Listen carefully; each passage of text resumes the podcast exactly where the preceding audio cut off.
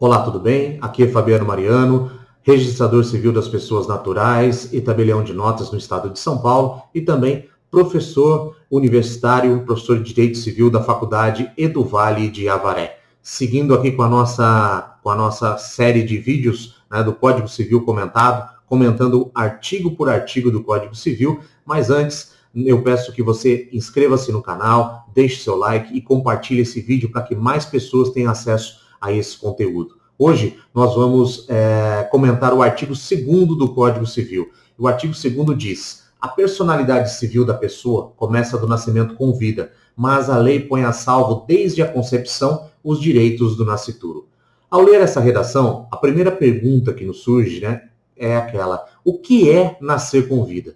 E para responder essa questão, nós vamos nos socorrer da Lei 6.015 de 73, a Lei de Registros Públicos. E lá no artigo 53, parágrafo 2 nos diz o seguinte: no caso de a criança morrer na ocasião do parto, tendo, entretanto, respirado, serão feitos os dois assentos, o de nascimento e o de óbito, com os elementos cabíveis e com remissões recíprocas. Ou seja, a lei entende que, se a criança, mesmo falecendo logo no decorrer do parto, mas se ela respirou, então ela teve vida e ela adquiriu personalidade. Sendo assim, são necessários dois registros: o registro de nascimento e o registro de óbito. No entanto, se a, criança não respira, então ela é considerada natimorta. E então é feito apenas um registro no livro C auxiliar do Registro Civil das Pessoas Naturais. Então, para a lei, nascer com vida é aquela criança que chegou a respirar.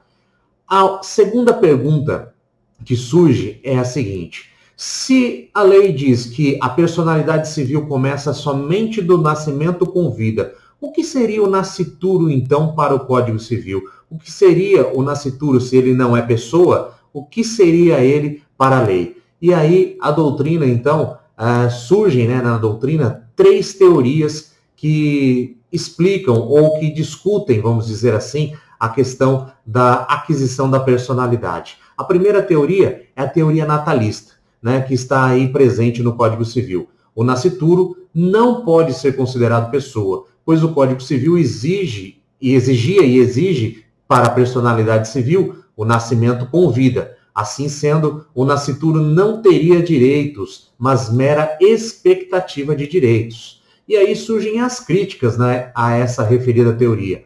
E quais seriam essas críticas? Primeiro, que ela não consegue responder a seguinte pergunta: se o nascituro não tem personalidade, não é pessoa, desse modo, o que seria então o nascituro? Uma coisa? Obviamente que não. A segunda crítica à teoria natalista é que ela está totalmente distante do surgimento das novas técnicas de reprodução assistida e da proteção dos direitos do embrião.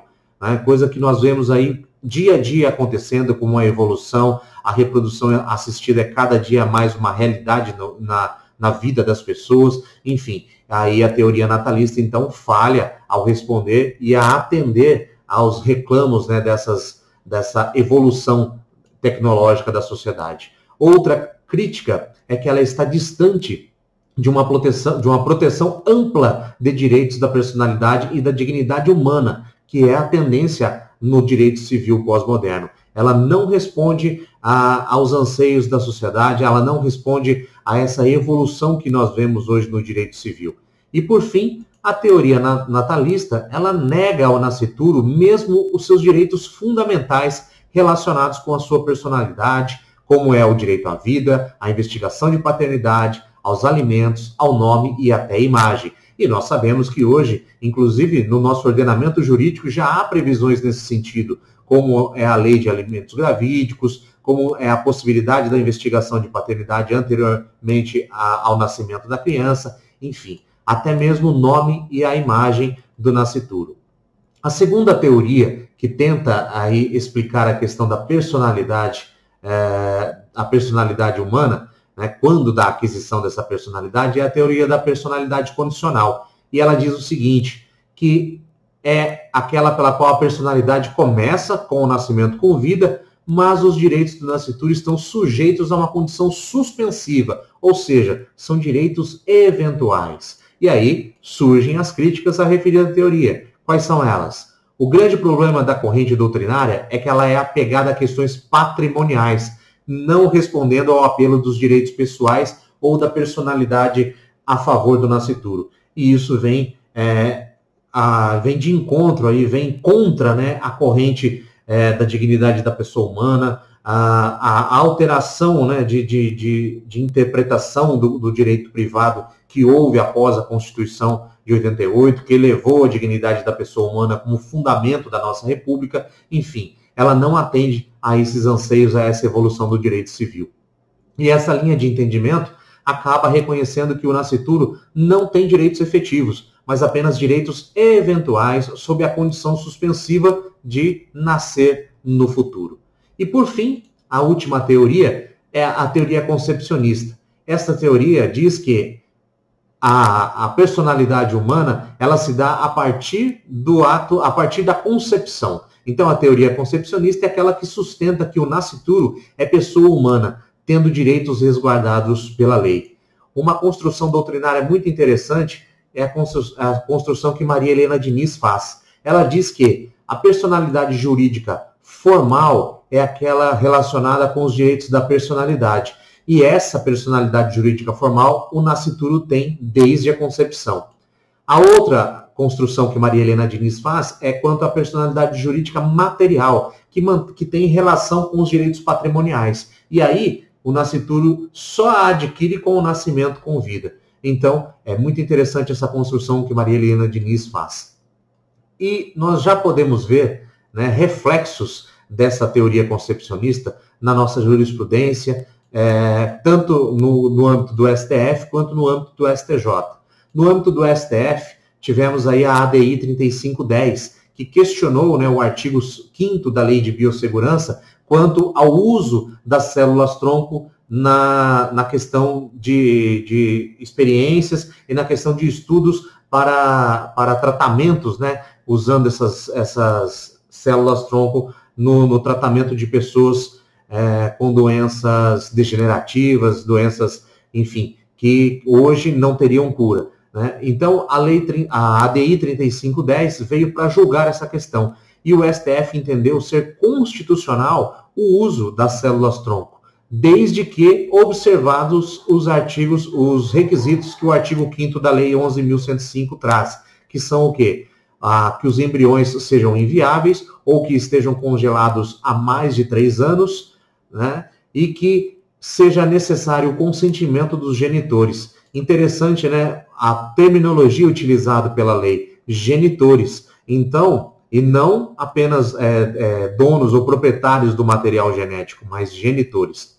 Então, essa visão diz que o embrião ainda não introduzido no útero materno, não, ainda não implantado no útero materno, não seria um ser humano inviável. Por quê? Porque não há possibilidade de vida fora do útero materno. Então, nesse caso, os embriões poderiam ser utilizados para a, a, as pesquisas com células-tronco. Agora, no âmbito da jurisprudência do STJ, nós destacamos três julgados. O primeiro é o RESP 399028 de São Paulo, onde foi reconhecido o direito ao dano moral ao nascituro que perdeu o seu pai que foi atropelado aí por uma composição férrea. Então, o filho entra, ajuiza a ação 23 anos após a morte do pai, né? E quando da morte ele ainda estava no ventre materno. O inciso 2 diz: o nascituro também tem direito aos danos morais pela morte do pai, mas a circunstância de não tê-lo conhecido em vida tem influência fix, na fixação do quanto.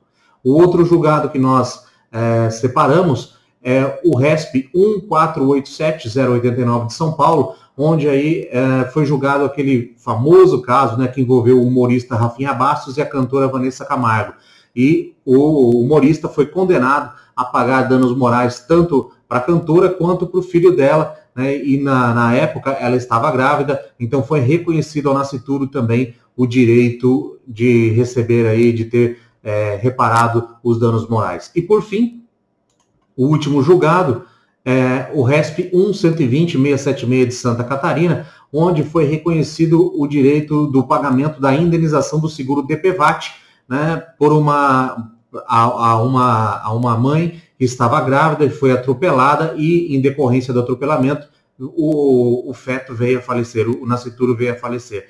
Então foi reconhecido o direito ao, ao recebimento do seguro DPVAT. Então esses três julgados mostram né, que a teoria concepcionista já vem aí com muita força na jurisprudência do nossos, nos nossos tribunais superiores. Bem, esses são os nossos comentários ao artigo 2 a personalidade civil da pessoa começa do nascimento com vida, mas a lei põe a salvo desde a concepção os direitos do nascituro. Eu peço que você deixe aí o seu like, comente o nosso vídeo e compartilhe para que mais pessoas tenham acesso a essa informação, tenham acesso a esse conteúdo. E também não deixe aí de se inscrever no nosso canal para que você não perca os próximos vídeos, onde nós estaremos comentando o Código Civil artigo por artigo.